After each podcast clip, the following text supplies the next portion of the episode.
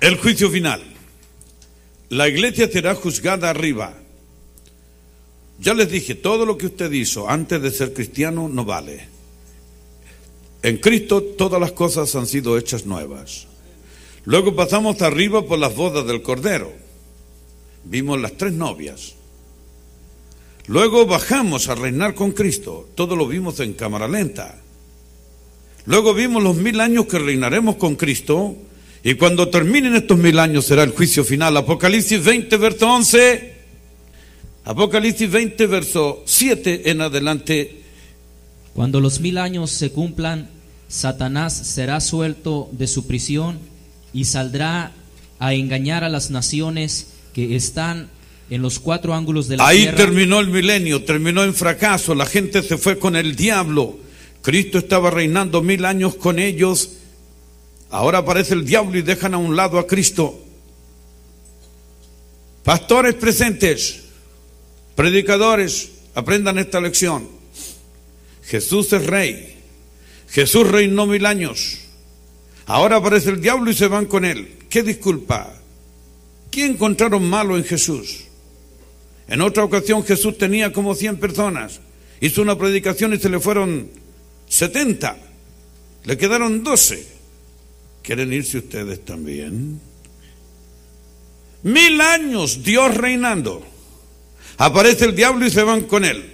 Y mire la cantidad, sigue leyendo. a fin de reunirlos para la batalla, el número de los cuales es como la arena del mar. No eran unos cuatritos, como la arena del mar, la cantidad de rebeldes. Siga. Y subieron sobre la anchura de la tierra y rodearon el campamento de los santos y la ciudad amada. Y Dios Y, descendió y de Dios. y de Dios descendió fuego del cielo y los consumió. ¿Qué le parece? Y el diablo que los engañaba fue lanzado al lago de fuego y azufre, donde estaba la bestia y el falso profeta, y serán atormentados día y noche por los siglos de los siglos. Y ahora es el juicio final. Después que terminó el milenio, después que fracasó. Momento, momento, momento. Pastora, ¿está escuchando? Mil años Cristo reinando. Aparece el diablo y se van con el diablo. ¿Puede creer una cosa así? Siendo que Cristo es el pastor. Así que aunque Cristo fuera pastor de la iglesia, habría gente terrible que no lo querrían. Y harían un jueguito por ahí para echarlo de la iglesia. Denle un aplauso al Señor. Gloria a Dios. ¿Qué les parece a ustedes? ¡Eh!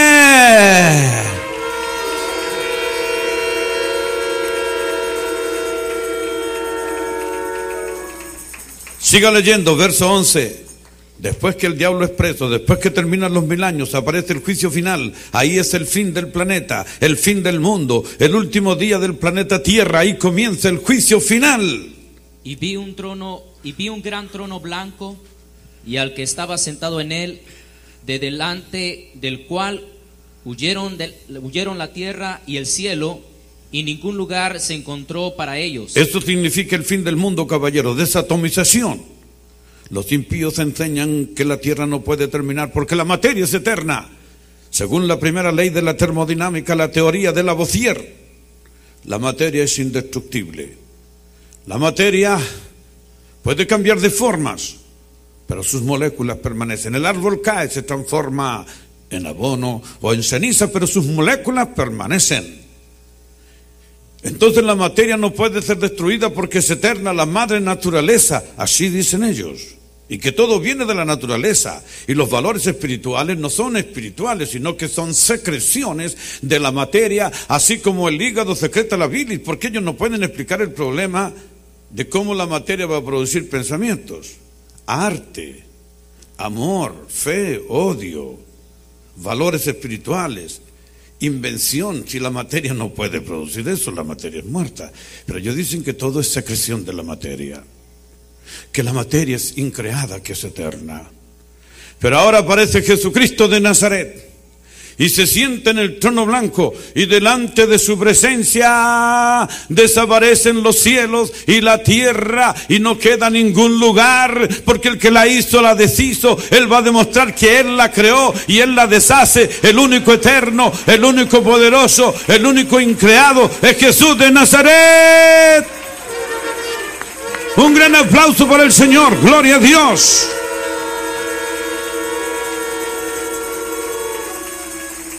¡Qué maravilla! Verso 11 de nuevo. Y vi un gran trono blanco y al que estaba sentado en él, de delante del cual huyeron la tierra y el cielo, y ningún lugar se encontró para ellos. Entonces la tierra no fue arreglada, la tierra se deshizo, la tierra será arreglada para el milenio, pero al final del milenio, en el juicio final, desaparece. Porque no debemos ignorar la segunda ley de la termodinámica. La primera ley es la teoría de la Lavoisier, la indestructibilidad de la materia y la preservación de la energía. La energía pasa de, de calor a moción, de moción a electricidad, pero ella permanece de alguna forma y en algún rincón del universo. No desaparece, es lo que ellos dicen. Ya les mostramos que es una mentira, que solo falta para que sea verdad, que deje de ser mentira.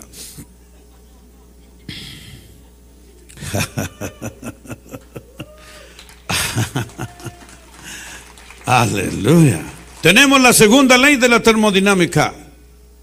Esta ley enseña que todo lo nuevo se, envejece. Lo alto baja, lo caliente se enfría o si no, no habría divorcio. la velocidad disminuye. Entonces, según esta ley, todo el planeta, todo el universo se va a enfriar y va a terminar porque están gastando energía a una fantástica cantidad por segundo.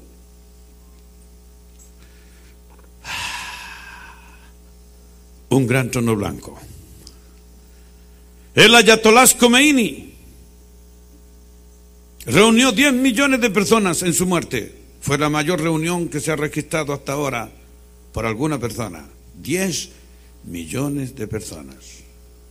Billy Graham reunió un millón doscientas mil personas en Corea. El predicador alemán que trabaja en África,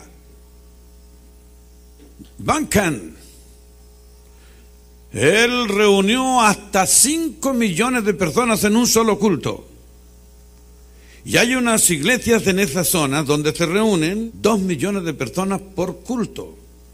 Solo en las campañas de Bankan se necesitan hasta veces 300 mil mujeres para tomar nombres para la gente que se convierte. Pero en esta noche yo les voy a hablar de la mayor de todas las reuniones, el juicio final, de Deus Dum. Será la única ocasión en que estarán presentes todas las personas que han nacido en este planeta, desde el primero que nació hasta el último que van a nacer todavía en el futuro, que van a nacer todavía en el milenio, todos estarán presentes allí. ¿Cómo se llamaba el primer hombre que nació en la tierra? Díganlo fuerte completamente equivocados, muéranse de vergüenza porque Adán no nació, fue creado. Denle un aplauso al Señor.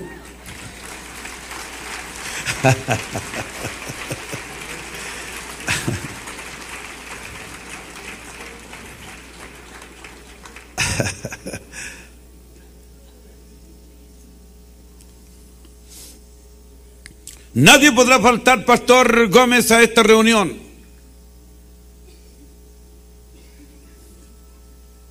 En esta reunión no están aquí los generales, los diputados, los senadores. No hay aquí multimillonarios.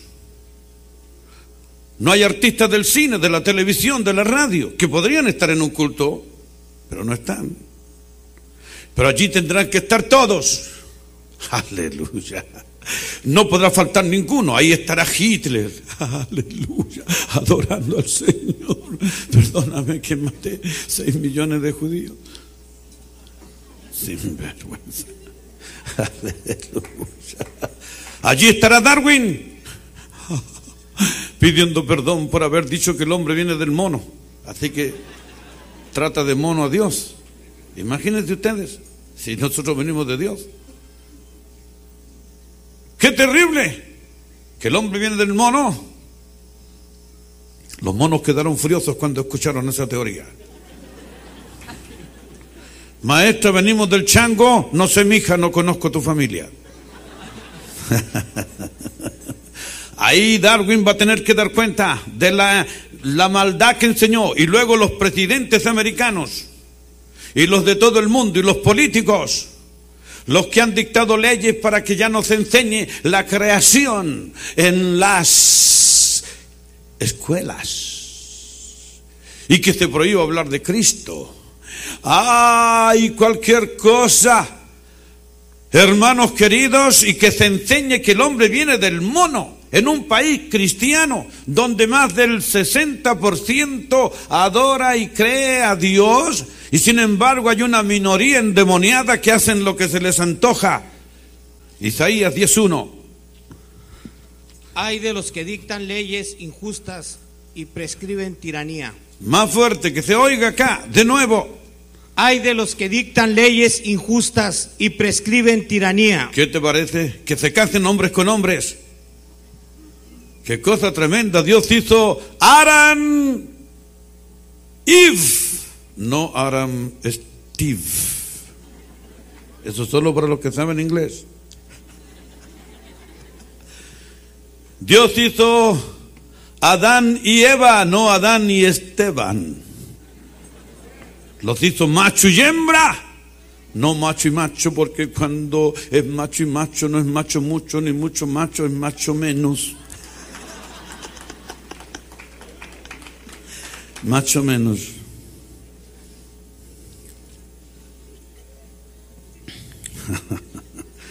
Ahí estarán dando cuenta esos políticos, esos profesores que enseñan contra la Biblia.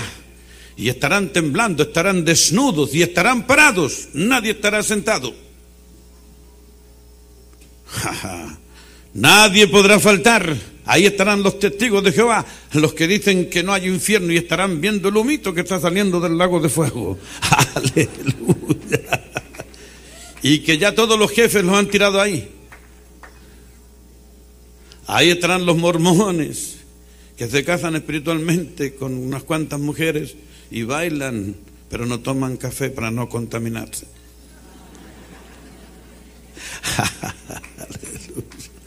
Ahí estarán los ateos viendo al Creador y temblando.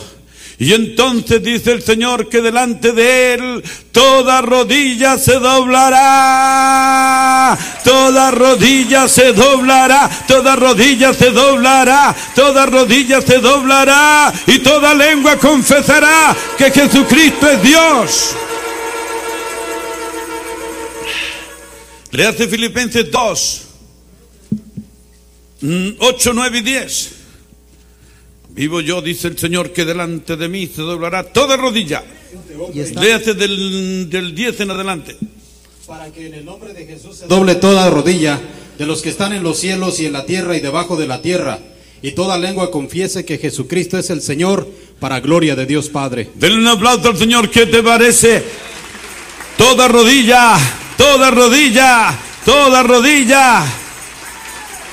Las rodillas de los ateos, las rodillas de Darwin, las rodillas de Karl Marx, las rodillas de los filósofos, de los profesores, de los papas, de los curas, de las monjas, de todos esos testigos de Jehová que dicen que Cristo no es Dios.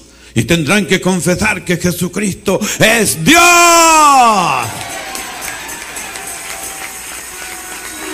¡Qué maravilla, Pastor Gómez! ¡Qué tremendo!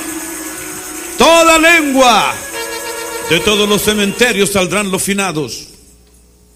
Las momias de Egipto, esos huesos secos, los que han muerto en el mar, los que han muerto en la tierra, los que los han quemado, no interesa, todos saldrán, serán clonados por Dios. Porque Dios sabe conservar a los impíos. Saldrán de todos los cementerios. Léame Apocalipsis capítulo 20, versículos 12 y 13. Y vi a los muertos grandes y pequeños de pie ante Dios, y los libros fueron abiertos, y otro libro fue, fue abierto, el cual es el libro de la vida, y fueron juzgados los muertos por las cosas que estaban escritas en los libros, según sus obras.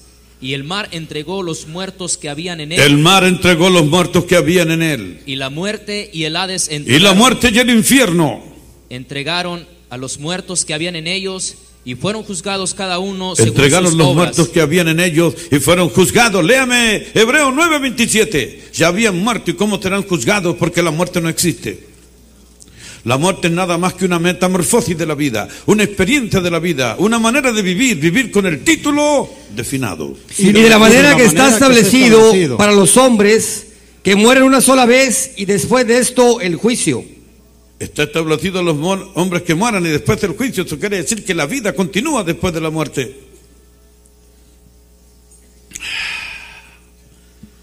Caballeros, el hombre es indestructible, el hombre es eterno, quiera o no quiera. Tú no puedes suicidarte, tú no puedes matarte. Tu espíritu, tu alma, tu cuerpo puede separarse, puede morir. Muere todo lo que es atómico, pero lo que es subatómico, lo que es espiritual, no muere. Solo muere lo divisible. No temáis a los que pueden matar la carne, al alma no la pueden matar. Ese es el problema, que aunque te quemen, aunque te suicides, aunque te maten, tu alma queda viva y se va al infierno y la policía espiritual eh, te llevan allí a los lugares de castigo. Pero si mueres con Cristo, te vas al tercer cielo. Oh, gloria a Dios. Dale un aplauso al Señor, eso es tremendo. Después de la muerte, después de la muerte, el juicio.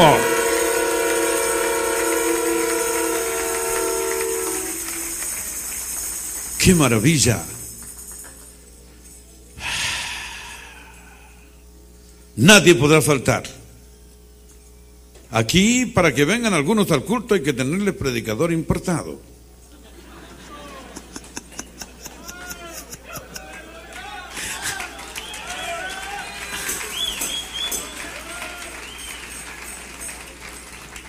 Aleluya. Algunos son cristianos camaleones, eh, no, no, los camaleones también son, pero cristianos camellos. Toman agua cada ocho días, todos los domingos aparecen. Pero allí no podrá faltar nadie. Algunos no doblan la rodilla para no arrugar el pantalón.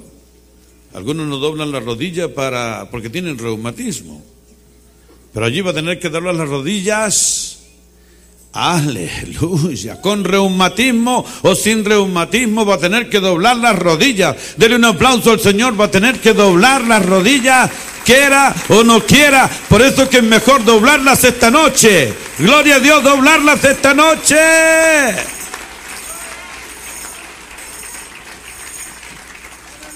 ¡Qué reunión! ¡Qué reunión! Si todas las personas que han existido en este planeta aparecieran, todos los mares, todos los ríos, todos los montes, todos los desiertos, todas las ciudades quedarían tapizadas de cabeza, así como están sentados ahí ustedes, cabeza con cabeza. Imagínate el planeta entero cubierto de cabezas. Ahí están. Qué cosa tremenda.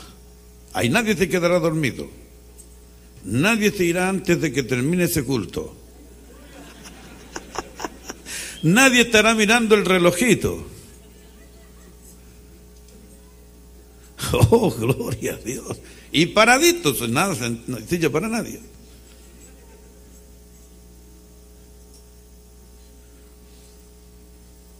Ah, qué tremendo. Saldrán de los cementerios y la tierra estará oscura. Y salió otro del infierno. El infierno está en el centro de la tierra, Proverbios capítulo 15, verso 24. Y usted Isaías 13, versículo 8 y versículo 9. Y dense cuenta ustedes que salen del infierno. El que halló primero ahí lo lee. El no camino esperen. de la vida es hacia arriba, al entendido, para apartarse del infierno abajo. Así que el infierno entrega a sus muertos y la muerte entregará a sus muertos. Oh, qué cosa tremenda, iglesia. Y salen de allí. Y si uno mira al otro y le ve la cara con fuego, porque salió del infierno, todavía está prendiendo fuego. Un rostro de brasas, el pelo prendido, puro fuego, puro fuego, como endemoniado. Léate Isaías 13:10, 13:8. Y se llenarán de terror, angustias y dolores, y dolores se apoderarán de ellos.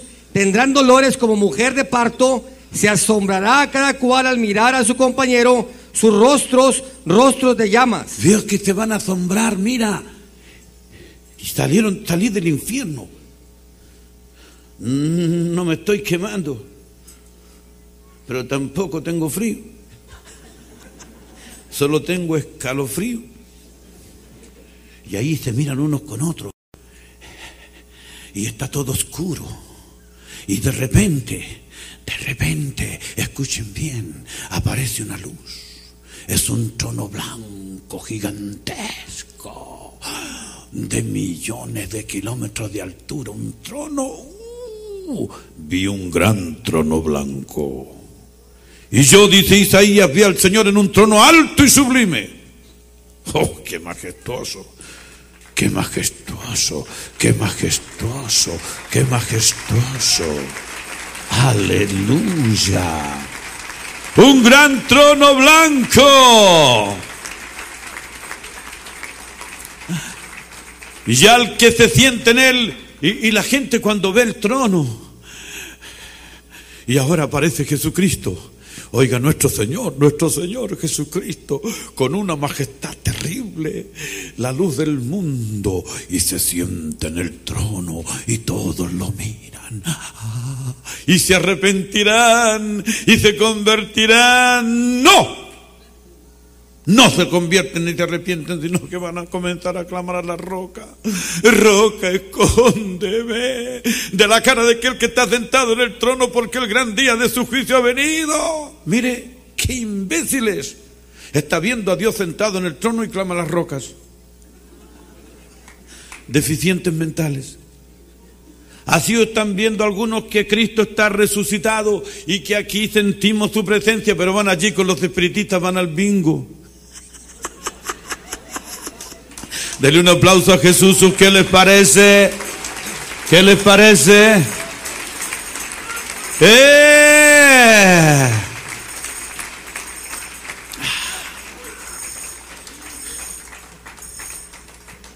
Así hay algunos que en vez de venir a la escuela dominical el domingo se van a pescar. Si el domingo no es tuyo, el séptimo será reposo para Jehová tu Dios, no para pescar ni para ir al pulguero, al flea market. Oh, gloria a Dios. Cuando Pedro fue a pescar, cuando estaba descarriado, ¿y cómo lo encontró Jesús? Desnudo pescando. Así los que en vez de venir el domingo a la iglesia se van a pescar están desnudos de la gracia. ¿Será que el río y los pescaditos te van a salvar en el juicio? y entonces ahora vean lo que pasa. Oh, oh. Y las montañas se hacen humo, en vez de taparlos, se hacen humo y comienzan a desaparecerse, a desvanecerse, se hacen humo. Ah, se está desapareciendo todo, ya no tengo nada debajo de los pies. ¿Qué te parece? Qué cosa terrible. Y vi un gran trono blanco y aquel que en él se sienta, de cuya presencia, de cuya presencia, de la presencia del Señor, desaparecieron los cielos y la tierra. Vea que nuestro Dios es grande, que nuestro Dios es tremendo, que se deshace el cielo y la tierra delante de su presencia y estamos vivos solo por su misericordia, no hemos sido consumidos.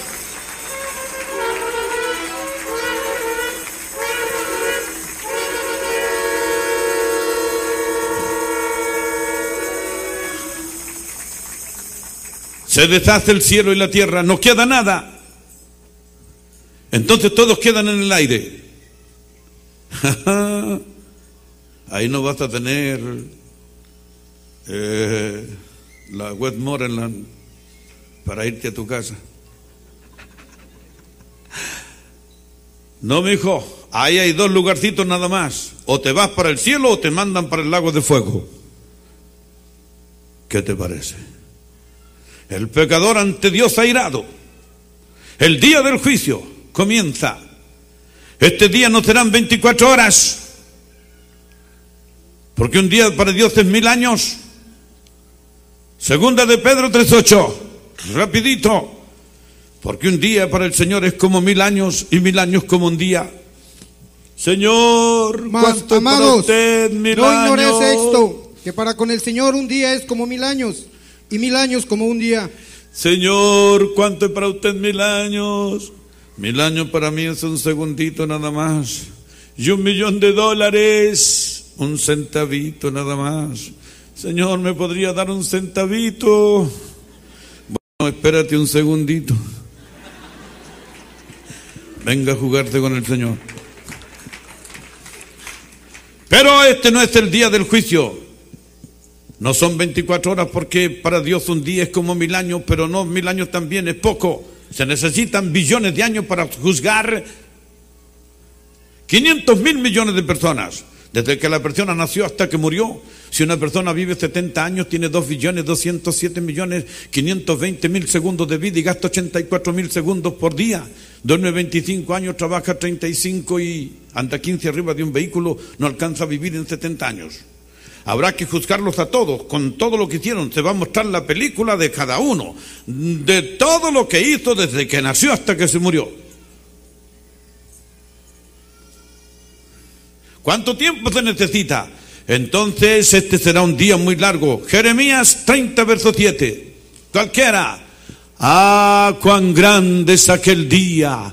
Tan grande que no hubo otro semejante a él. Ah, cuán grande es aquel día, tanto que no hay otro semejante a él. Un aplauso porque este gran día se acerca. Este gran día se acerca. Vamos, esas trompetas ya están de vacaciones. Vamos trabajando. Gloria a Dios. Y la iglesia aplauda a Jesucristo. Qué cosa impresionante, tremenda.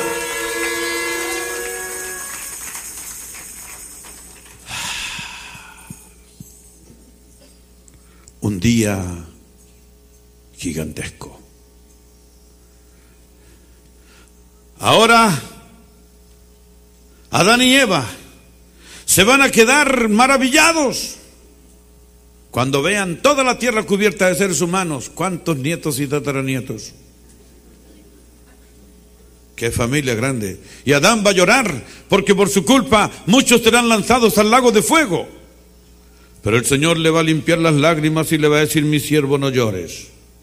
Si ellos van al lago de fuego no es por culpa del primer Adán, sino porque rechazaron el segundo Adán, que es mejor. Un aplauso para el segundo Adán, que es Jesucristo de Nazaret, que en realidad es el primero, porque aquí es cuando el segundo es primero. Dios no tiene nada que ver con las matemáticas de la tierra. Aleluya. Tendríamos que hacerle un monumento a Adán, porque por su causa conocimos al segundo Adán que es mejor. Ah, Tremendo. ¡Qué reunión, qué reunión!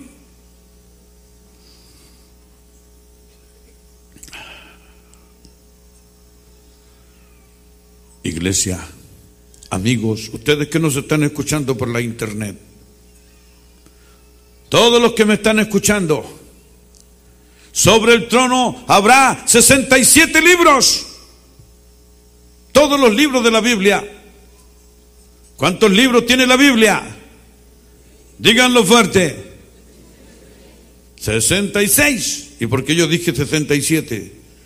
Porque otro libro fue abierto, el cual es de la vida. 66 más otro, ¿cuántos son? Wait a minute, preacher. ¿Cómo que habrá 67 libros en el trono si la Biblia dice que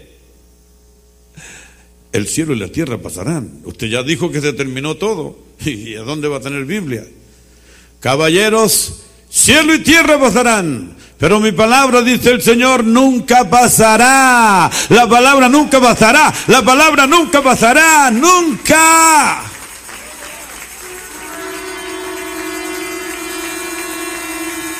Gloria a Dios, la palabra permanece para siempre. Salmo 130, Salmos 119, 89, lea. Para siempre la palabra estará en el cielo. Para siempre, oh Jehová, permanece tu palabra en los cielos. Repítala. Para siempre, oh Jehová, permanece tu palabra en los cielos. Tenías cinco televisores, pero nunca tuviste dinero para comprarte una Biblia.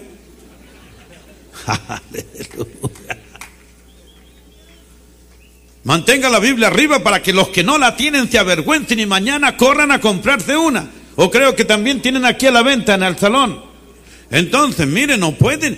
Si la palabra permanece para siempre, usted va a tener que dar cuenta de no tener la Biblia. Porque si va a ser juzgado, y ese es el libro del juicio, imagínate si vas a dar ahí una buena ley, una buena escuela en el tránsito si no tienes ni el manual que te exigen. ¿Te admitirían en la escuela sin que compres los libritos? ¿Y cómo en la escuela de Cristo son esos pésimos alumnos que no compran los manuales? Ahora ustedes tienen que leer la Biblia, tener Biblia y no leerla es como tener peine y no tener cabello. A una viejita se le perdieron los lentes y a los tres años los encontró en la Biblia.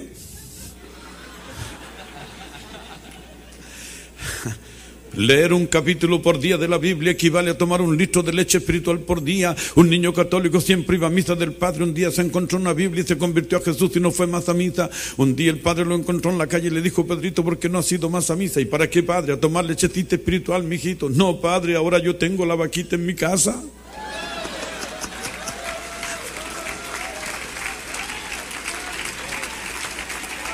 Préstame la Biblia. Mucho polvo. Aleluya. Y bueno, y el predicador no se le ve Biblia. Un día uno me dijo, pastor, yo lo conozco desde que se le mojó la Biblia. ¿Y cuándo estoy yo ando sin Biblia? Le dije, cuando se llovió y se le mojó la cabeza, me dice. Tome su Biblia, levántela. Y cante conmigo este corito que les va a quedar de recuerdo aquí en Cristo mi refugio. Yo lucharé y venceré al enemigo con esta espada. A ver, yo lucharé y venceré al enemigo con esta espada. Todos, yo lucharé y venceré al enemigo con esta espada. Con ella Jesús venció y al enemigo él lo venció. Con ella yo venceré y al enemigo derrotaré. Yo lucharé y venceré al enemigo con esta espada. Denle un aplauso al Señor, qué cosa linda que te parece.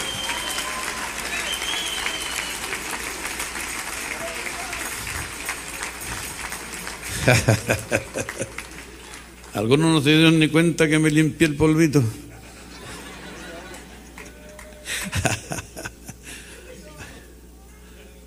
Ahora todos atentos. ¿Por qué no tienes Biblia? Porque no conoces a Jesucristo. ¿Qué es lo que hace la enamorada cuando le dan un papelito el enamorado? Lo lee, lo arruga y lo bota o se lo guarda acá. Y a cada ratito va al baño. Así el que está enamorado de Jesús no puede andar sin su palabra. A cada rato leyéndola, pensando en ella. Oh, gloria a Dios, lámpara. Es a mis pies tu palabra y lumbrera mi camino. ¿Con qué guardar el joven? Su camino con guardar la palabra. Predica la palabra. Vendrá un tiempo en que no gustarán de la palabra. Qué cosa tremenda. Una señorita le dijo a la otra, lee este libro. Y lo votó. ¿Leíste este librito que te presté? No me interesó. Es que mira, te quiero presentar al joven que lo escribió. Y era un joven bonito, Henson, elegante. Cuando ella lo vio, ah, se enamoró del joven. Cuando llegó a la casa, enseguida buscó el librito. Qué lindo el librito. ¿Por qué cambió su actitud para con el librito? Porque conoció al autor y se enamoró de él.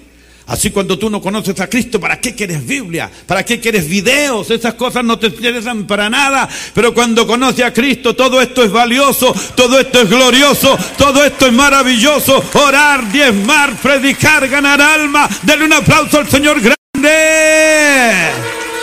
Deberían ponerse de pie para aplaudir al Señor de todo corazón, porque así es el que nació del Espíritu. Oh, gloria a Dios. Gloria a Dios. Gloria a Dios. Lea otra vez el Salmo 119, 89. El único libro que hay en el cielo es la Biblia, mi hijo. Para, siempre, oh Jehová, permanece tu palabra en los cielos. De nuevo. Para siempre, oh Jehová, permanece tu palabra en los cielos. Para siempre permanece la Biblia en los cielos. Y los gringos colocaron una Biblia en la luna. Así que yo ya tengo planeado que cuando vengamos a reinar con Cristo me voy a dar una arrancada con mi caballo blanco para la luna y me voy a agarrar esa Biblia. Aleluya.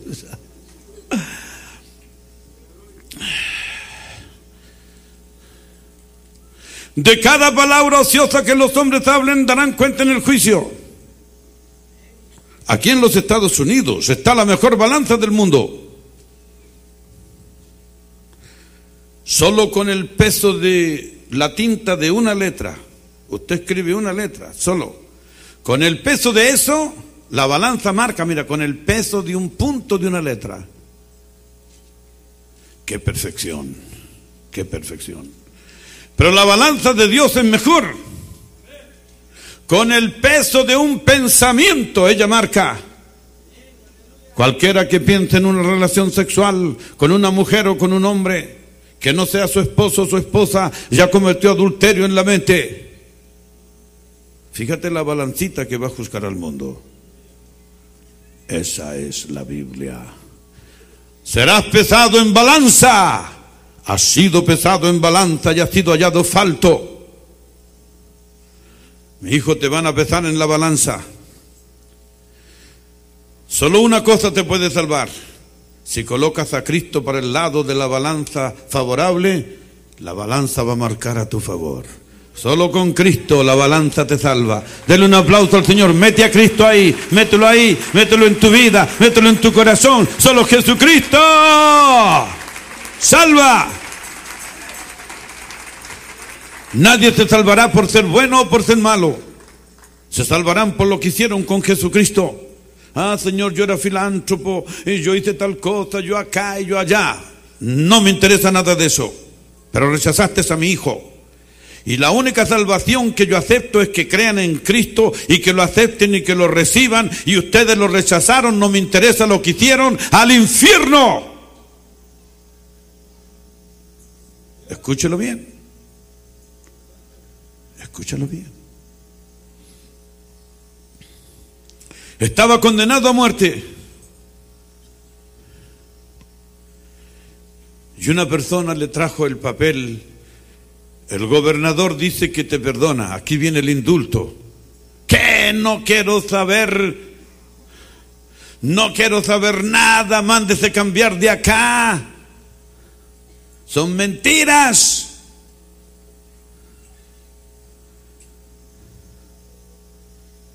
El caballero se fue.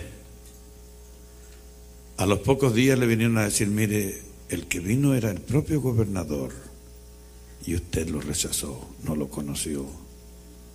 Entonces él mandó una carta pidiendo otra vez el indulto, pero le dijeron que ya no se podía. Entonces él escribió una carta diciendo, no me voy al infierno por, no, no muero porque sea delincuente, muero porque rechacé el perdón.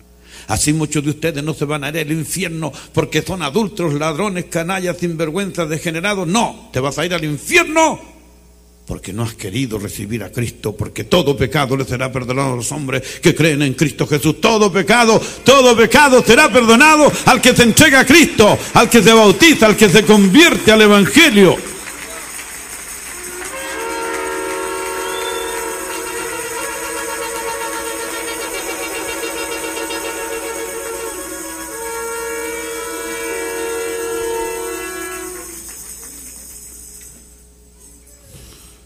Los muertos saldrán del infierno. Los muertos saldrán de la muerte. Y los muertos saldrán del mar.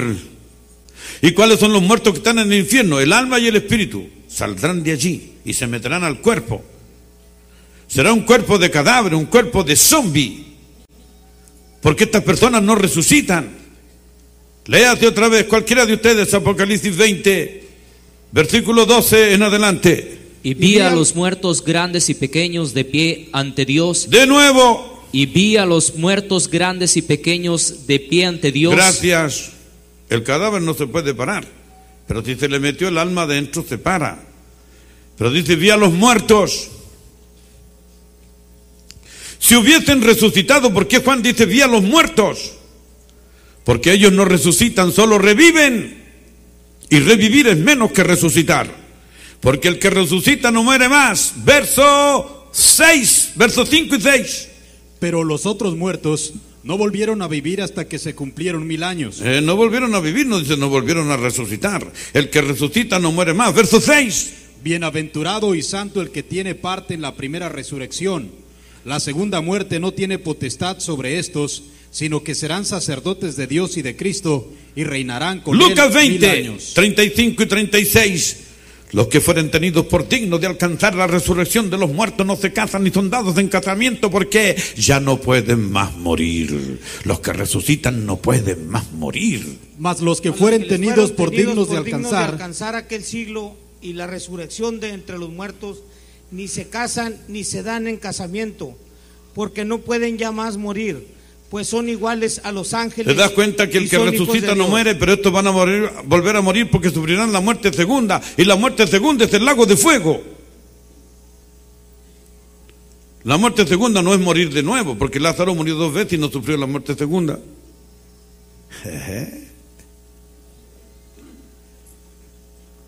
Think about.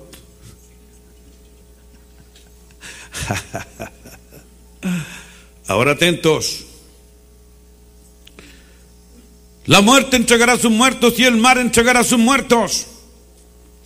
Las playas de Río de Janeiro, las playas de Miami Beach, Cancún, playas fantásticas, estarán llenas de cadáveres porque el mar entregará a sus muertos. El mar los vomita, los saca afuera y ahí estarán los cadáveres.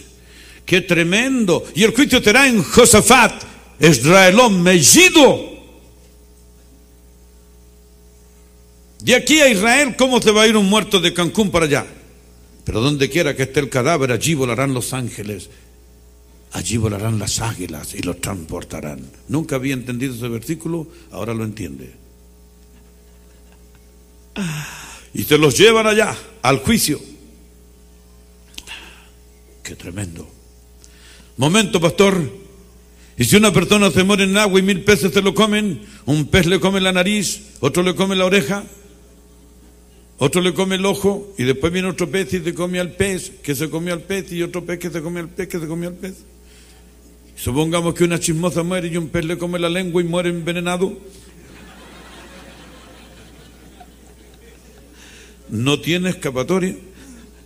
Muerte segura.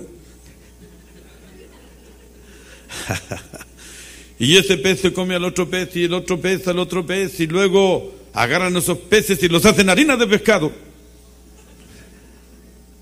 Y disparan al que lo hicieron harina de pescado en un cohete para la luna.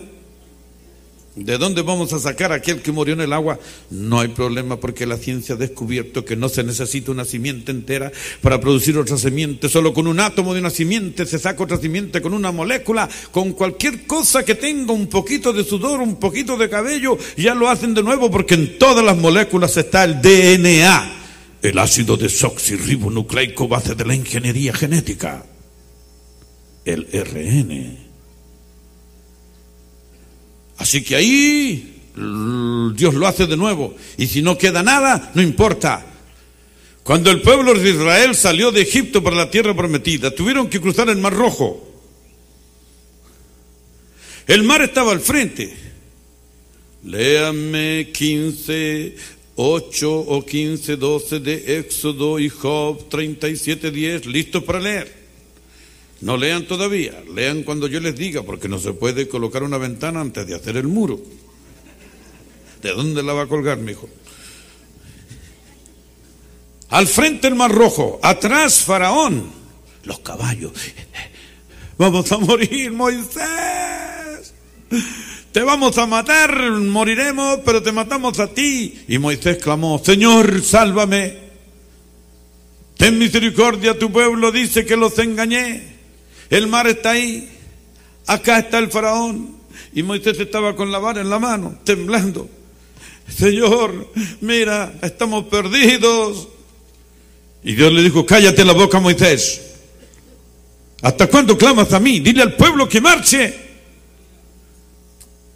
Dile al pueblo que marche. Así que los cristianos no tienen que andar apenas ahí como tullidos y paralíticos para sacar el diezmo. Que marchen, no que anden, sino que marchen. Dale un aplauso al Señor. Hay que marchar con el pie firme. Dile al pueblo que marche. A predicar, a ganar almas. Dile al pueblo que marche.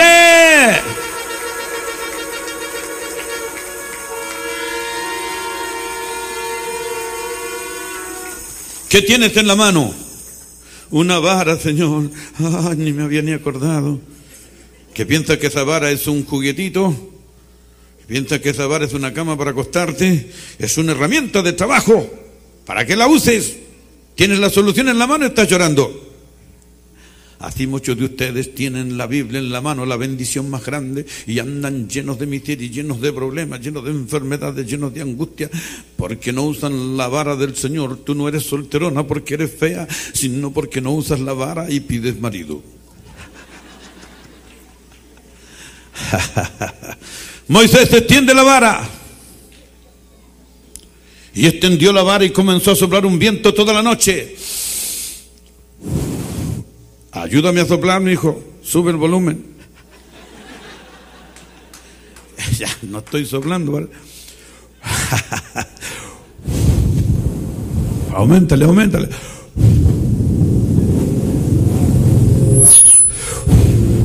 Y este viento comenzó a cortar el agua. Y formó una montaña de agua a la derecha. Un kilómetro de agua a la derecha otro kilómetro de agua a la izquierda y al otro día apareció un camino en el medio del mar y el Espíritu Santo estaba abriendo el agua como un viento recio, como un viento recio. El Espíritu de Dios abriendo el mar. Así Dios tiene poder para abrir camino para tus problemas sean solucionados.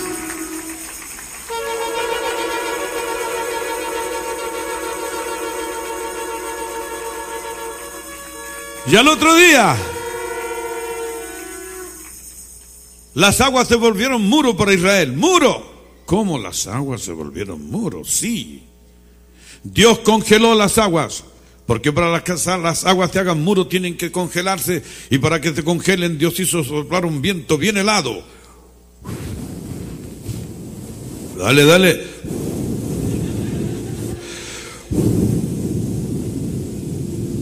que congeló un kilómetro de agua a la derecha, otro a la izquierda, dos diques de contención ecológico para que los peces no mueran, solo duerman.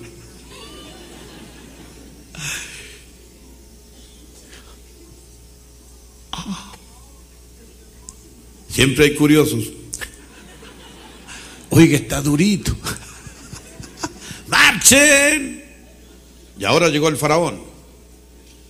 ¡Ataquen! Mire, está viendo el milagro, el mar abierto. Y en vez, Pastor Gómez, de adorar a Dios, manda a atacar. Así hay gente tan necia que viendo que aquí la gente se salva, se convierten, los hogares son rehechos y salen de las drogas y salen de la violencia y del lobo se convierten en ovejas de fieras, en mansas ovejas las autoridades deberían apoyar y la gente en vez de apoyar atacan la obra del Señor. ¿Qué te parece? El varón mandó atacar. Mandan a construir cárceles para que estén muy bien los presos. Si no es hotel, tienen que pagar sus delitos, pero en vez de mandar a construir templos, porque hay mujeres, más mujeres en el templo, porque hay menos mujeres que hombres en la cárcel. Dele un aplauso al Señor, ¿qué te parece?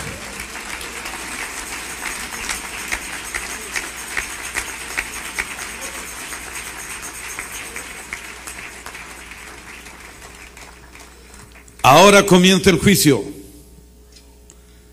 De cada palabra ociosa que los hombres hablan en el juicio darán cuenta delante del Señor. Y se calcula que un hombre, si es hombre, habla más o menos de 20 mil a 30 mil palabras por día. Si es mujer,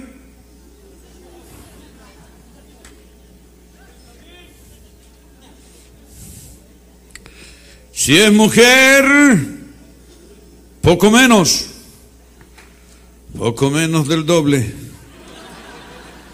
Yo sabía que no creían. ¿Saben cuándo la mujer habla menos? En febrero, 28 días nomás. Dos mujeres estuvieron presas 50 años en una cárcel y cuando salieron libres dijeron, mañana terminamos el tema.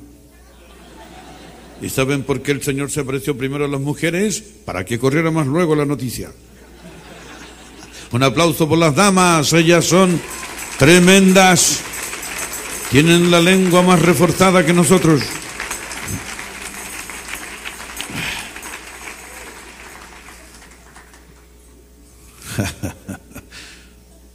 Tremendo.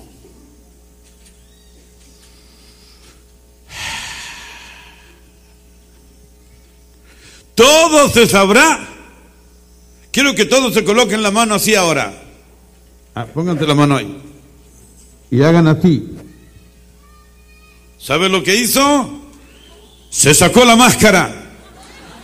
Denle un aplauso al Señor. Ahora van a quedar sin máscaras esta noche.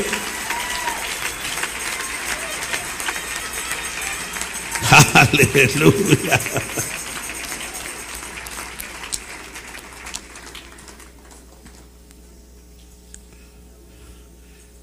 Será un día en que Dios juzgará todos los secretos. No hay vida privada con Dios. Estamos siendo observados.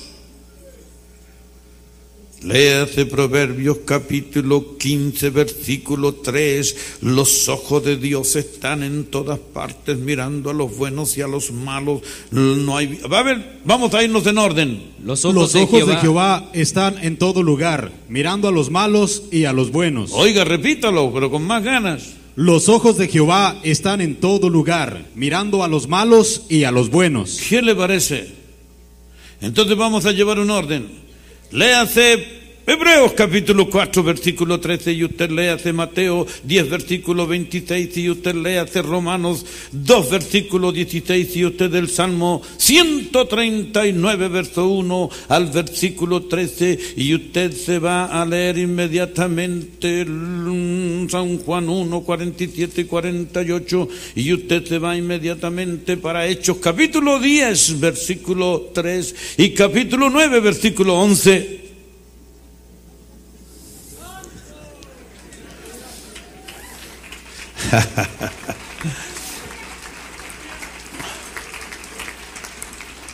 Dios puede ver una hormiga negra en un mármol negro, en una noche oscura, con la luz cortada en un día de eclipse. Había una hermanita que quería cantar un canto mundano, pensó que nadie la veía. Allá en el rancho grande. Y apareció el pastor, la zarza ardía. Le puso la segunda estrofa enseguida.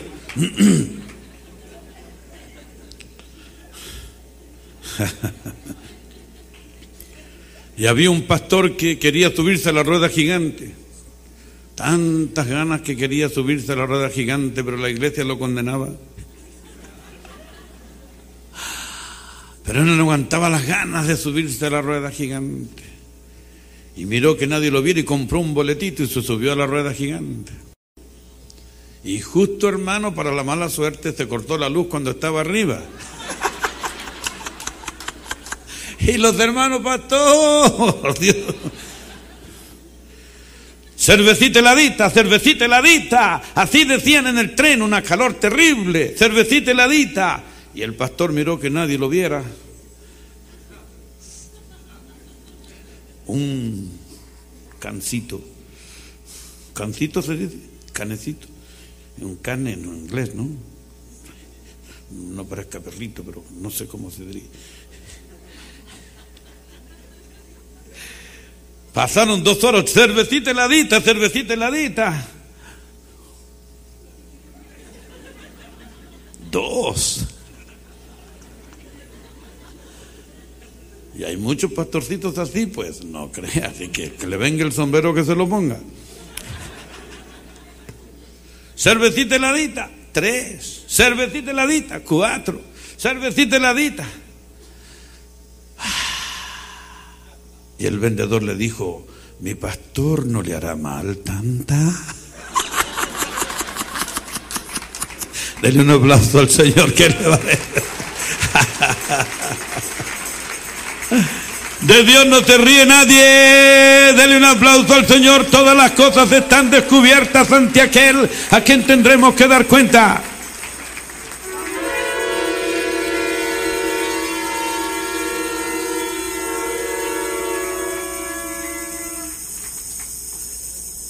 Vean ustedes que todo se va a saber. Hebreos 4:13. Y no hay cosa creada que no sea manifiesta en su presencia. Antes bien, todas las cosas están desnudas y abiertas a los ojos de aquel a quien tenemos que dar cuenta. De nuevo ese pasaje está tremendo. Y no hay cosa creada que no sea manifiesta en su presencia. Antes bien, todas las cosas están desnudas y abiertas a los ojos de aquel a quien tenemos que dar ¿Te cuenta. das cuenta? Todas las cosas están desnudas. Adulterio, fornicación, no hay vida privada, está siendo filmado, tus palabras están siendo grabadas. Joven, anda tras los deseos de tu corazón, pero sabe que sobre todas las cosas serás juzgado.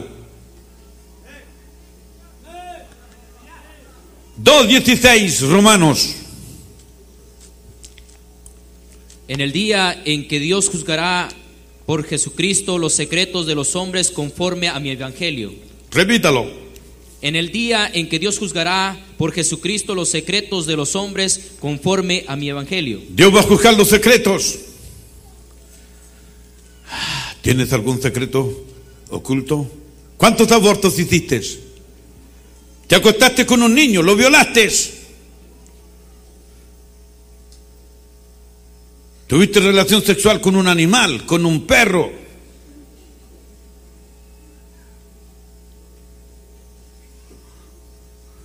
¿Visitaste los brujos? ¿Le pegaste a tu madre? ¿Le robaste a tu padre? Todo se va a saber, todos los secretos.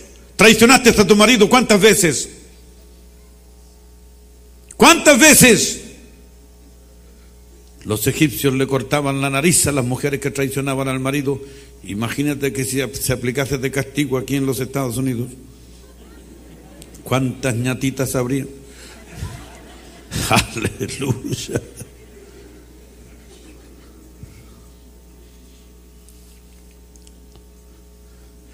Dios juzgará los secretos, todo se sabrá. Mateo 10, 26 y Juan 8, 17 y Salmo 139, 1 al 12. Vamos leyendo. Así que no, lo- no los temáis, porque nada hay encubierto que no haya de ser manifestado, ni oculto que no haya de saberse. De nuevo, Así, así que no lo temáis, porque nada hay encubierto que no haya de ser manifestado, no hay nada oculto que no se va a saber. ¿Qué más? ni oculto que no haya de saberse. ¿Te das cuenta? Por más que le pongas pañales al nené sucio, siempre sale el mal olor. Aleluya. Salmo 139. Oh Jehová, tú me has examinado y conocido. Tú has conocido mi sentarme y mi levantarme. Mira, el sentarse y el levantarse. ¿Qué más? Has entendido desde lejos mis pensamientos. De lejos ya sabes lo que tú piensas. El chismecito, el cuentecito, la maldad. ¿Qué más? Has escudriñado mi andar y mi reposo. Mi andar y mi reposo. Y todos mis caminos te son conocidos. Todos mis caminos te son conocidos. ¿Qué te parece? A este vamos a tener que dar cuenta. Sigue. Pues aún no está la palabra en mi lengua. Y he aquí, oh Jehová, tú la sabes toda. ¿Qué te parece? Detrás y delante me rodeaste, y sobre mí pusiste tu mano. Tal conocimiento es demasiado maravilloso para mí. Alto es, no lo puedo comprender. ¿A dónde me iré de tu espíritu? ¿A dónde huiré de tu espíritu? ¿Y a dónde huiré de tu presencia? Si subiere a los cielos, allí estás tú. Y si en el infierno hiciere mi estrado, he aquí, allí tú estás. Si tomare las sales del alba, si tomare las alas del alba y habitar en el extremo del mar, y aún allí me guiara tu mano y me asiera a tu diestra, si dijere, ciertamente las tinieblas me encubrirán, aún la noche resplandecerá alrededor de mí, ¿Qué te aún las tinieblas no encubren de ti, Él tiene el infrarrojo. y la noche resplandece como el día, lo mismo te son las tinieblas que la luz. Así que caballero, no existe el crimen perfecto.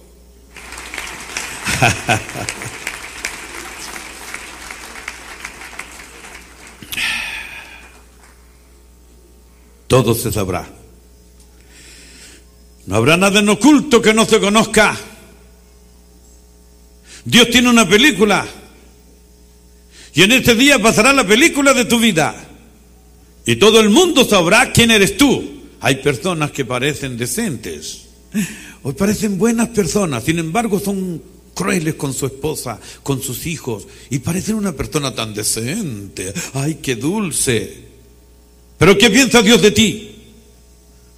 Dios conoce tu vida privada. Ese es el problema. ¿Cómo te sentirías si pasásemos la película de tu vida esta noche y que la viesen todos ahí, donde yo me estoy viendo ahí ahora? Que todos vieran todo lo que hiciste desde que naciste hasta que te moriste. Tus primeros amoríos, tus fornicaciones, tus adulterios, tus violaciones. ¿Te daría vergüenza? ¿A qué no le daría vergüenza? Ahora escucha bien. Léame el Salmo 50, versículo 21 y 22. Estas cosas hiciste, dice el Señor, y yo he callado. Estas cosas hiciste y yo he callado. Pensabas que de cierto sería yo como tú, pero te reprenderé y las pondré delante de tus ojos. Y las pondré delante de tus ojos. La película que te estoy hablando. Léalo de nuevo. Estas cosas hiciste y yo he callado. Pensabas que de cierto sería yo como tú, pero te reprenderé y las pondré delante de tus ojos. El Señor pondrá esos adulterios delante de tus ojos, no podrás negarlo.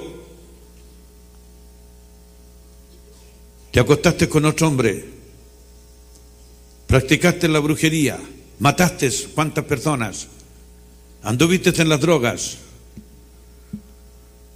Ah, maltrataste a tu madre, a tu padre, a tus hermanos. Todo se sabrá. No le hiciste el bien a nadie. Jamás diste un diezmo ni una ofrenda. Nada. Ganas cuánto dinero y sin embargo lo tienes seguro para el diablo, para el anticristo. Todo se sabrá. Siempre que hablan de diezmo, dicen estoy en crisis, la situación está mala, no puedo ayudar. ¿Es verdad o es mentira? Mm, Para donde miro veo sospechosos. Aleluya.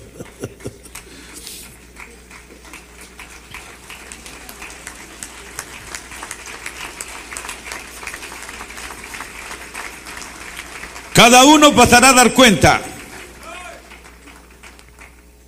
Rudyard Kipling en su poema Tompkinson cuenta la historia de un joven que es llamado ante el juicio. Cada uno tendrá que pasar. Juan Salazar. Y temblando pasará Juan Salazar, el trono grande. Juan Salazar, ¿qué hiciste con Jesucristo? Y le van a leer toda su vida. ¿Lo aceptaste o lo rechazaste? ¿Te avergonzaste de la Biblia? ¿Te avergonzaste de Dios? Padre, yo me avergüenzo de ellos delante de ti y delante de los ángeles. Que sea lanzado al lago de fuego, a la izquierda. Apártate de mí, maldito, al fuego eterno preparado para el diablo y sus ángeles. Teresa Ordóñez.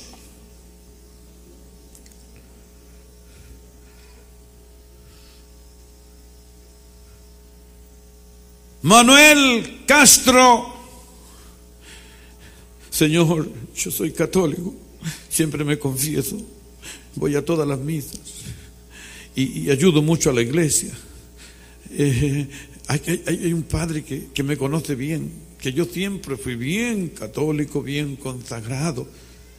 Ese padre está aquí, pero no puede responder por ti, porque es necesario que cada uno dé cuenta de sí mismo. Somos individuales y los juicios son individuales. En eso se basa la justicia. Teresa Salazar, ¿dónde están tus hijos? Tu hijo número uno, aquí Señor. Tu hijo número dos, aquí Señor. Tu hijo número tres, no tengo tres hijos Señor, solo tengo dos. ¿Y por qué tienes dos? Si en el libro de Dios está escrito que tenías que tener tres, ¿qué pasó con el tercer hijo que te di? Mi marido me aconsejó que hiciese un aborto y lo matara. ¿Y por qué? Porque la situación era difícil. ¿Tú no sabes que la mujer se salvará engendrando hijos? ¿Has matado un pastor? ¿Has matado un evangelista? ¿Has matado un presidente que sería muy bueno? En cada barriga puede haber un presidente. Lula, presidente de Brasil, criado entre los burros, una persona insignificante aparentemente. Si lo hubiesen abortado, sería un burro más, un burro menos, no importaría. Sin embargo, estaba destinado a ser presidente de una gran nación. ¿Te das cuenta la gravedad de un aborto? Señor, dos criaturas están peleando dentro de mí. Mátame. Termina con nosotros. Y Dios le dijo, hay dos naciones en tu vientre. Raquel, dos naciones en tu vientre, dos países. Así que si ella, si ella mataba a esas criaturas, mataba a dos países enteros, mataba a los árabes y mataba a todos los israelitas. Sería peor que Hitler, porque Hitler mató 6 millones, él los mataba a todos. Si yo tengo aquí un árbol, una simiente, tengo un bosque, potencialmente. Así que el fruto que está dentro del vientre es gravísimo destruirlo y va a haber que dar cuenta a Dios porque Dios sabe todas esas cosas. Leas el Salmo 100. Vamos en orden. Salmo 139, versículo 13 en adelante, Jeremías capítulo 1, versículo 5, Isaías 49, versículo mm, 1 y Gálatas 1, 15. Y van a ver ustedes la gravedad del aborto. James McQuarrie, esta mujer ganó la pelea aquí en los Estados Unidos. Vamos a grabar un pastor, vamos a grabar un video sobre el aborto para que ustedes vean la gravedad del asunto. Ay, yo fui violada, Señor, y por eso lo maté. Pero es otra vida, tú no tienes derecho a hacer nada con esa vida, no es la tuya. Señor, es que el médico dijo que iban a ser defectuoso y feo.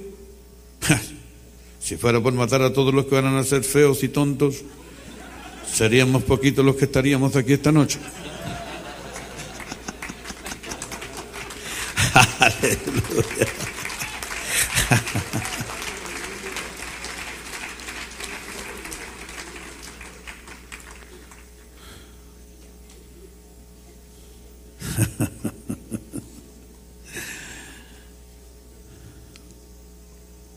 Jeremías 1.5. Antes que te formases en el vientre te conocí, y antes que nacieses te santifiqué, te di por profeta a las naciones. Así que estando en el vientre ya tiene el ministerio. ¿Qué te parece eso? Eso es tremendo. Ahora escuche bien esto. Mira la poesía que está en ese video. Es una poesía de autor mexicano. A todas las madres del mundo yo les quiero saludar. Y un mensaje a la conciencia yo les quiero mandar. Yo no tengo ningún nombre. A mí no me registraron. Pues antes de que yo naciera mis papitos me asesinaron. Un día mi papito llegó borracho y con mi mamita se pusieron a pelear. Se gritaron tantas cosas que no quiero recordar. Entonces escuché a mi mamita que dijo que mejor me iba a abortar. Recuerdo que me estremecí con lo que estaba escuchando, pero luego recapacité y dije, no puedo creer que mi mamita quiera estarme asesinando. Luego dormidito me quedé. Y al otro día en el hospital desperté y dije, ah, pucha, ¿será que voy a nacer? Porque yo quería vivir. Pero tu mamita habías dicho que yo tenía que morir. Entonces escuché que el doctor le dijo a mi mamá, señora, este niño está muy grande y va a tardar en morirse. Le vamos a poner doble inyección de veneno. Entonces yo te grité, mamita, que por qué eras tan cruel. Con tantos besos y caricias, mamita, me has engendrado. Y ahora en quitarme la vida, mamita, ¿por qué te has empeñado? Aquel terrible veneno llegó a mi corazoncito y en unos pocos instantes se murió mi cuerpecito. Mi alma comenzó a volar porque no la pudieron matar. Adiós, mamita y papito, yo no les guardo rencor. Yo ya los he perdonado. Pídanle perdón a Dios y un día estarán a mi lado. ¿No merece un aplauso eso? ¿Qué te parece? El juicio final, el trono blanco, habrá que dar cuenta de todo.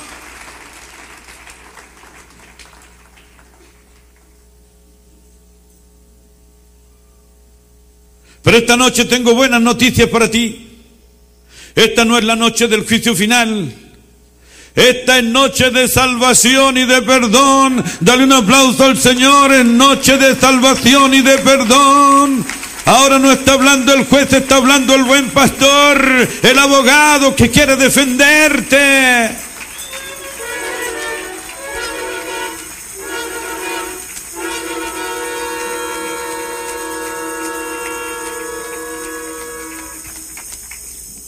Primera Corintios 6:2. Los santos juzgarán al mundo. Eso quiere decir que si la mamá es santa, la madre va a juzgar a la hija. Si el marido es santo, él va a juzgar a la esposa. Y si la esposa es santa, va a juzgar al marido. Los hijos a tus padres y los padres a los hijos. ¿O no, sabéis, que los santos han de juzgar al mundo? De nuevo.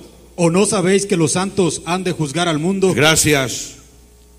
Imagínate una madre juzgando a la hija. Hija, Tú cometiste pecado de adulterio con ese hombre casado, yo te perdoné, la iglesia te perdonó, tu papá te perdonó, pero tú seguiste haciéndolo. Hija, tú tienes que ser lanzada al lago de fuego. Mamá, pregúntele al ángel si mi nombre está en el libro de la vida, porque yo me bauticé. Ángel, por favor, vea si el nombre de mi hija está ahí. Y el ángel comenzará a buscar. Y tu nombre no aparece aquí está tu nombre. ¿Vio mamá? Ahí está mi nombre. Pero ha sido borrado por pecado de adulterio, reintegrado, reiterado.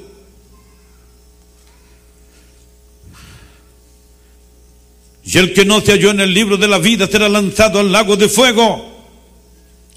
Léame Apocalipsis 21, versículo último y 20 versículo 15 y usted Apocalipsis 13 versículo 8 y usted cualquiera de ustedes Éxodo 33 verso 32 y 36 y Jeremías Jeremías capítulo 17 versículo 13 y el que no esté en el libro de la vida será lanzado al lago de fuego. Lea. No entrará en ella ninguna cosa inmunda o que hace abominación y mentira sino solamente los que están inscritos en el libro de la vida del Cordero.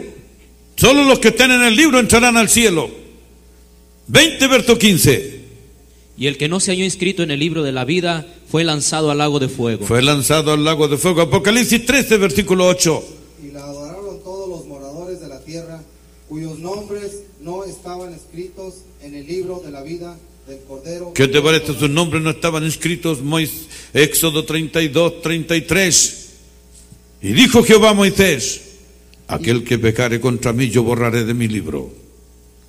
Y Jehová respondió a Moisés, aquel que pecare contra mí, a este raeré yo de mi libro. Jeremías 17:13. Si tú te has apartado del Evangelio y no te congregas, tu nombre será escrito en el suelo y no aparecerá. Y la tierra va a desaparecer. Entonces, mi hijo, cuidadito con apartarte de la iglesia y apartarse del Señor. Sábelo que aunque te reniegues y aunque digas que no, no interesa, te morirás igual y te condenarás igual, porque la palabra de Dios no puede fallar. Gloria a Dios, Dios no muda, tienes que mudar tú. Denle un aplauso al Señor.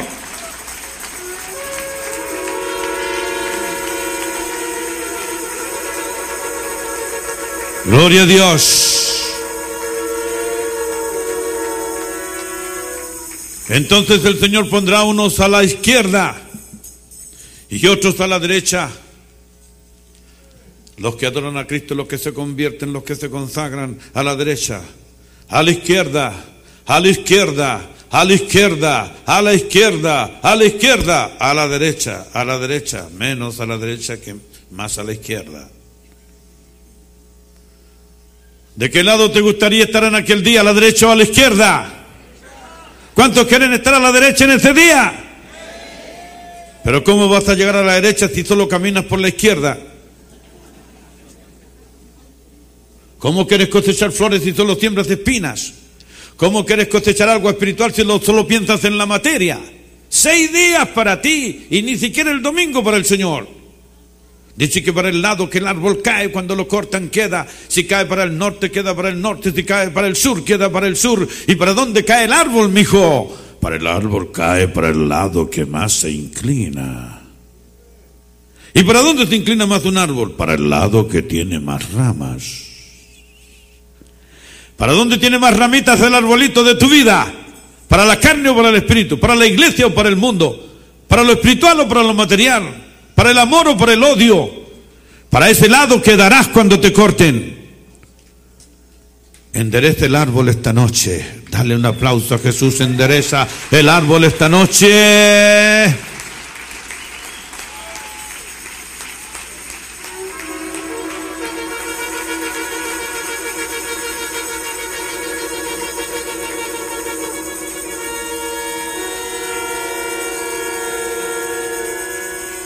Cuando tú quieres salir a la derecha en la carretera, en la highway, ¿qué es lo que haces? Con tiempo vas buscando la derecha. Porque si te cruzas a última hora te pueden matar. Mi hijo, con tiempo hay que ir buscando la derecha. Aleluya. ¿Cuántos quieren comenzar a buscar la derecha? ¡Eh! Ahí está la fila. Ahí está la hija a la izquierda, el marido. A la derecha está la esposa santa. Será el último Dios. Adiós, hija querida. La madre llorando le dirá. Adiós, mamá. Adiós, ángeles. Adiós, Espíritu Santo. Adiós, iglesia. La mamá llorará al ver que su hija está en la fila de los perdidos. Y el Señor va a venir y le va a limpiar las lágrimas. Mi sierva, no llore más. Ella no me ama. Tú lo viste en la película que te mostré. Ella no venía a la iglesia porque estaba en adulterio, en fornicación, amaba esas cosas más. ¿Escuchaste, siervo mío? ¿Por qué esa mujer era tan terrible y te hacía la vida imposible? Ahora lo estás viendo. ¿Por qué ella se condena? Eh. Entra en el gozo del Señor. Y ese marido, esa madre, entrará al gozo del Señor y el Señor le pasa la mano y desaparece toda esa persona como si nunca existió para que el gozo sea perfecto en el cielo. Dele un aplauso al Señor. Póngase de pie. Y denle un aplauso al Señor de todo corazón. Oh, gloria a Dios.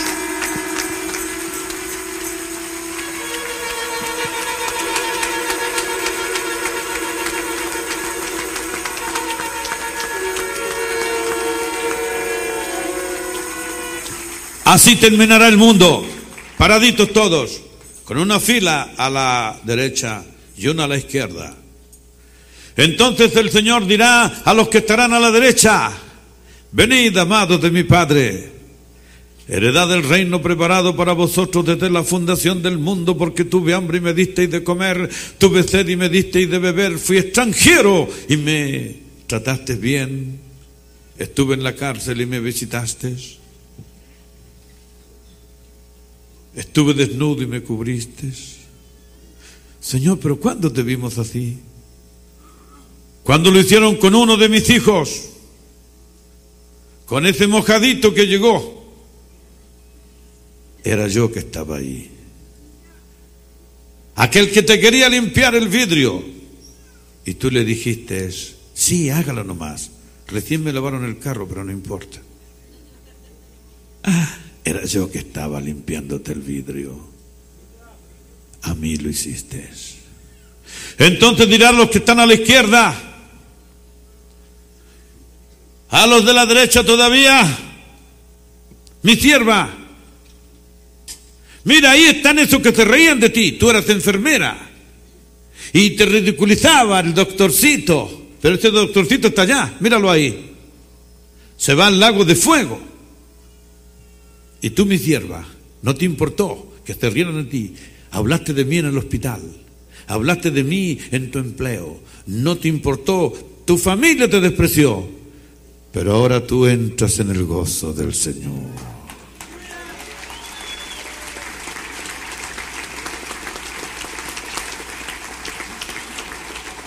Entonces el Señor dirá a los de la izquierda, joven maldito, apártate de mí, maldito.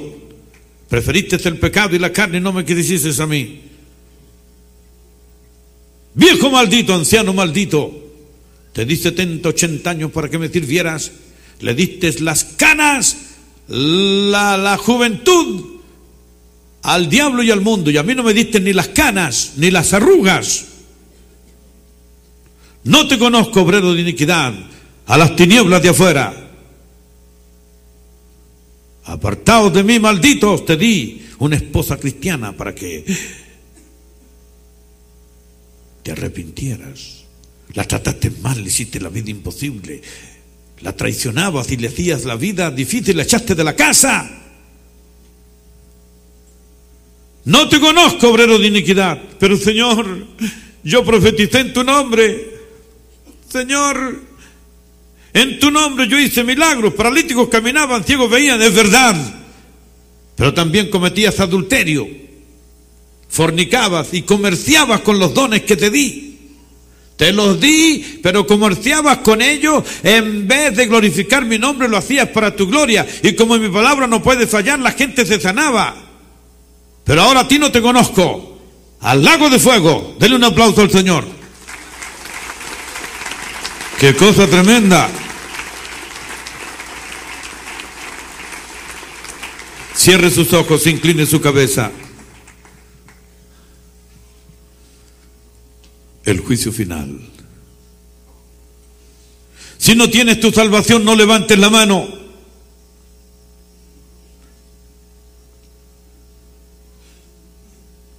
Solo el que tenga la salvación de su alma, solo que esté el seguro del perdón de sus pecados, que si Cristo viene, si se muere, se va al cielo, va a levantar la mano. Si no estás seguro, no lo hagas. Nunca oran, nunca ayunan, no diezman, no ofrendan, no se consagran, no temen a Dios, no respetan a sus pastores, no respetan sus iglesias. Son unos atrevidos, se los mandan a cambiar de iglesia en iglesia, hacen lo que se les antoja y no consultan a nadie. ¿Será que tienes vida eterna? ¿Será que has nacido de nuevo? Pero hay gente convertida, que te ha consagrado, que ama al Señor. Todos los que son de Dios y están seguros de la salvación, levante la mano. Solo los que son de Dios, los que están seguros de su salvación, baje la mano y ore. Baje la mano y ore. Dale gracias al Señor. Dice, alegraos que vuestros nombres están inscritos en el libro de la vida. Alégrate que tu nombre está ahí. Es mucho mejor tu nombre en el libro de la vida, en la iglesia Cristo es mi refugio, o en la iglesia donde tú perteneces, que en la Cámara de Diputados, y que tu nombre esté entre los famosos.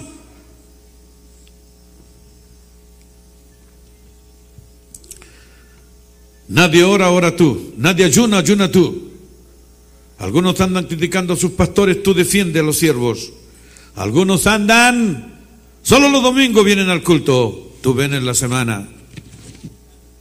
Nadie predica, predica tú. Nadie reparte folletos, repártelos tú. No importa que te llamen tonto, fanático. En aquel día, dice el Señor, se verá la diferencia entre el que sirve a Dios y el que no le sirve, entre el que trabaja y el que no trabaja. Ahora el que no tiene la salvación y quiere tenerla, esta noche el Señor quiere perdonarte tus pecados. Ahora el Señor es abogado. Después será juez. Ahora aprovechalo. Ahora tienes que venir al Señor. Él está aquí. Tiene el indulto para ti, para el perdón de tus pecados. Tú deberías venir corriendo a pedirle misericordia, tirarte de rodillas, si supieses lo terrible que será la eternidad sin Dios. Todo el que no tiene la salvación levante la mano y dice, yo quiero tenerla, yo quiero el perdón de mis pecados, yo quiero estar con el Señor a la derecha en este día. Rápido, levante la mano todo el que no tiene la salvación y ahora lo va a recibir. Levántala de todo corazón, oh gloria a Dios. Venga aquí al frente ahora, todo el que no tiene la salvación, venga corriendo a recibirla. Rápidamente, corra a los pies del Señor, corra. En el juicio final no te van a decir eso, en el juicio final no te van a llamar, jovencito, corra a los pies del Señor. No juegue con estas cosas. No juegue con estas cosas. Corra. Sálvese. Escapen. Escapen. Temed a Dios y darle honra. Un ángel volará por el cielo diciendo, porque la hora de su juicio ha venido. Adorad a aquel que ha hecho los cielos y la tierra, el mar y la fuente de las aguas. Venga, venga, corra, corra. No pienses que por quedarte parado ahí se acabó todo. Te irás a la casa, pero quizás la muerte te espera. Cuando te digan que tienes cáncer, vas a buscar a Dios, pero quizás sea tarde. Ven ahora, deberías venir corriendo, llorando, espantado, escapando del infierno. Así debe ser si fueras inteligente. ¿Ustedes ya tienen la salvación? Oran, ayunan, ganan alma, ya están bautizados, ya se llenaron del Espíritu Santo. ¿Cómo están? Si no están, corra aquí a los pies del Señor. Están perdidos en el templo. Son religiosos, no son nuevos nacidos. La última llamada que hago, y esta película está quedando filmada por Los Ángeles, y en el juicio final se va a ver esta reunión. Y yo me voy a ver llamándote, y tú no vienes. ¿Qué disculpa tendrás entonces? Te lo digo claramente en el nombre de Jesucristo. No me acuses a mí aquel día que no te dije la verdad. Venga ahora, Cristo quiere perdonarte. Cristo quiere perdonarte. Corre a los pies del Señor. La última llamada que hago. Dios, tú sabes que yo he cumplido mi deber de predicar la verdad y los he llamado. Aquí está tu Hijo Jesucristo, los quiere perdonar y anotarlos en el libro de la vida. Ellos no quieren venir. Yo soy libre de su sangre.